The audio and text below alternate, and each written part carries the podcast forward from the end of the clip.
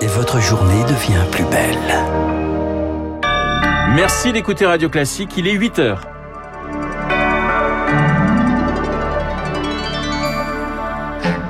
La matinale de Radio Classique avec Renaud Blanc. Édition spéciale.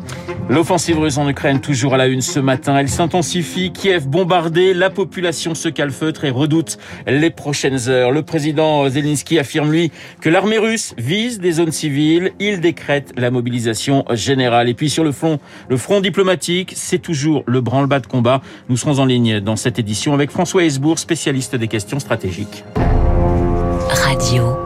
Classique. Et le journal de 8 heures nous est présenté par Laurence Gontier. Bonjour Laurence. Bonjour Renaud, bonjour à tous. De fortes détonations entendues dès l'aube à Kiev. Au moins trois personnes ont été blessées selon le chef de la diplomatie ukrainienne qui évoque des tirs de missiles horribles. Cette nuit, le président Zelensky a fait état d'au moins 137 morts et plus de 300 blessés. Il affirme que l'armée russe vise des zones civiles de la capitale, Kiev, où les habitants se calfeutrent chez eux, tandis que d'autres, les traits tirés par la fatigue et l'angoisse, ont passé la nuit dans des stations de métro devenues des abris anti-bombardement.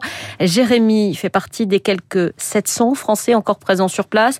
Il vit avec son épouse ukrainienne dans un village à une trentaine de kilomètres de Kiev et envisage bien de partir, mais quand il l'ignore, tant la situation est confuse. Je pense que je suis plus, entre guillemets, en sécurité chez moi que d'essayer de prendre la route pour euh, rejoindre l'Europe. C'est bien gentil de dire faut quitter l'Ukraine, mais comment quitter l'Ukraine?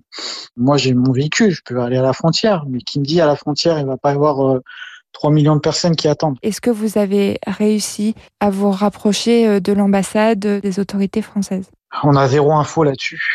Comment partir de l'Ukraine? Je ne sais pas. Quoi qu'il en soit, c'est je pars avec ma femme ou je reste ici euh, avec ma femme. C'est pour ça que je préfère euh, pour le moment rester ici, euh, s'organiser pour euh, partir parce que je pense que faut partir. Hein. Ça va, ça va péter de partout là. Hein. Je, je, vous le dis. Hein. Si, si, franchement l'Europe nous aide pas, on est mort. Ça c'est sûr. Voilà pour ce témoignage recueilli par Anna Huo. Le président ukrainien salue ce matin l'héroïsme des Ukrainiens face à l'avancée russe. Il assure que les forces ukrainiennes font tout leur possible pour défendre leur pays. En ligne avec nous, François Hesbourg, spécialiste de la géostratégie. Bonjour. Bonjour. Les taux se resserrent autour de Kiev. Tout va extrêmement vite. La prise de la capitale ukrainienne semble être l'objectif final de Moscou. Pourquoi? Euh, non, c'est pas l'objectif final, c'est l'objectif premier. Euh, pourquoi? Parce que c'est le siège du, pouvoir et parce que euh, Kiev est relativement accessible depuis la Biélorussie au plan militaire, donc en plus ça peut se faire euh, vite. Ça se fera vraisemblablement dans les dans les prochaines heures. Euh, donc c'est la la première invasion et occupation d'un grand pays européen euh, par un pays étranger depuis la fin de la deuxième guerre mondiale. Et ça se passera effectivement à Kiev France... avant l'occupation du reste du pays. François Hesbourg, justement, vous parlez de première phase pour Kiev, c'est-à-dire que l'objectif final de, de, de Poutine, c'est lequel? Ah ben, il a très bien expliqué, beaucoup plus longuement que je ne saurais le faire ici. Hein. Il a passé 45 minutes là-dessus lundi soir. Euh, euh, chacun a pu l'entendre, à savoir que l'Ukraine n'ayant pas droit à une existence politique, euh, c'est à Moscou, à, l'Empire, de s'en occuper. L'OTAN se réunit dans, dans, dans quelques heures, François Hesbourg. À quoi faut-il s'attendre? À des mesures de renforcement des moyens de l'OTAN dans les pays de l'OTAN, avec la France qui va envoyer des soldats en Roumanie, membre de l'Union européenne et de, l'OTAN, les, Allemands, les Britanniques, les Américains et ainsi de suite en font autant dans d'autres pays de la région. Là, il s'agit de mesures de, de stricte de stricte défense. Pour le reste, bien entendu, ce sera le soutien euh, aux mesures prises euh, là pour le coup en dehors du cadre de l'OTAN en matière de sanctions euh, économiques et financières. Alors pourquoi pas d'opération de, l'OTAN pardon, Joe Biden a, prévenu qu'il n'y aurait pas d'intervention militaire dans le pays. L'OTAN a pourtant mené des interventions extérieures comme en Afghanistan oui, alors d'abord, euh, euh, on n'a jamais conduit, Dieu merci, depuis Hiroshima et Nagasaki, d'opérations militaires d'un État nucléaire contre un autre État ou d'autres États dotés de l'arme nucléaire. Hein, donc l'intervention directe des puissances nucléaires comme la France ou le Royaume-Uni ou les États-Unis dans le cadre de l'OTAN en Ukraine comporterait le risque matériel d'une guerre nucléaire. C'est probablement pas tout à fait souhaitable. Et le président Poutine a là aussi été très explicite sur les conséquences qu'il fallait en, en, en, en attendre. L'Afghanistan, c'était une affaire liée au 11 septembre avec une résolution du Conseil de sécurité des Nations Unies. Il en était allé de même au Kosovo et en Bosnie il y a une vingtaine d'années. Euh, là, ce que font les Russes euh, en Ukraine n'a rien à voir avec ce type d'intervention. Merci François Hesbourg, spécialiste de la géostratégie, d'avoir répondu à nos questions. À quelques heures du sommet extraordinaire de l'OTAN, Emmanuel Macron a annoncé qu'il allait accélérer le déploiement de soldats en Roumanie ainsi que l'envoi en Estonie d'un nouveau contingent dans le cadre de l'Alliance Atlantique. Le président français, qui s'est à nouveau entretenu avec Vladimir Poutine, il plaide pour le maintien du dialogue avec Moscou tout en dénonçant la duplicité de son homologue. Ce soir, Conseil de sécurité de l'ONU, euh, il doit, il doit, qui doit voter une résolution condamnant l'invasion russe de l'Ukraine. Les Occidentaux fustigent une guerre préméditée. Ils ont dégainé un nouveau train de sanctions, à commencer, Pierre Collat, par Washington. Oui, Joe Biden a prévenu hier soir, Poutine va devenir un paria sur la scène internationale. Quatre banques russes supplémentaires, dont les deux plus grandes vont être à leur tour sanctionnées, et le géant Gazprom ainsi que 12 autres entreprises ne pourront plus lever des fonds sur les marchés occidentaux.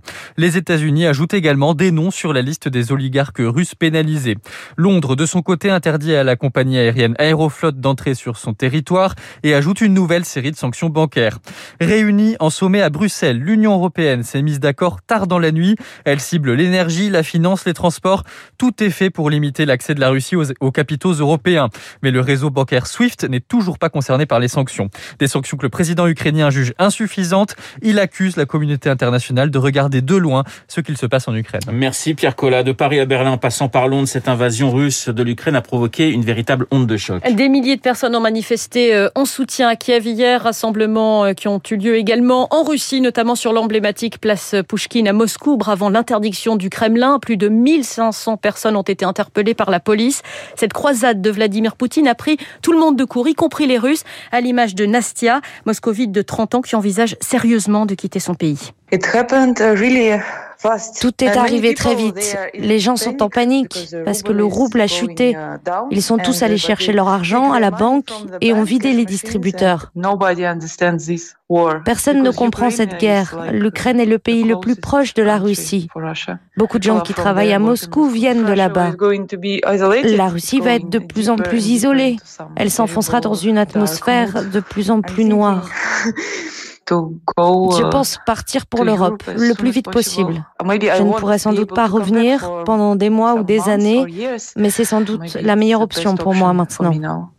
Témoignage recueilli par Lauriane Tout-le-Monde. Laurence, la guerre en Ukraine met la campagne présidentielle française sur pause. Des déplacements, des interventions télévisées de candidats sont annulés, tandis que la course au parrainage suit son cours. Jean-Luc Mélenchon a passé son, à son tour le cap des 500 signatures. Il est le huitième candidat à pouvoir se présenter.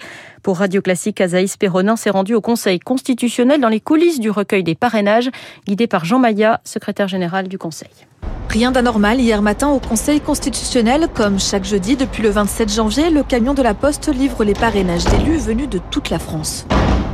La Poste vient de nous annoncer 321 plis. Nous allons vérifier si nous avons le même décompte. Puis direction le bureau de centralisation où les formulaires sont triés en fonction de chaque candidat. Alors, vous voyez, les tout premiers ont été déposés dans la bannette de Mme Pécresse. Ils sont ensuite vérifiés car des erreurs peuvent se glisser. Une erreur orthographique, on va juste vérifier auprès de la personne qu'il a bien voulu parrainer M. Mélenchon avec un E. Les formulaires sont enfin rangés dans un coffre surveillé en permanence.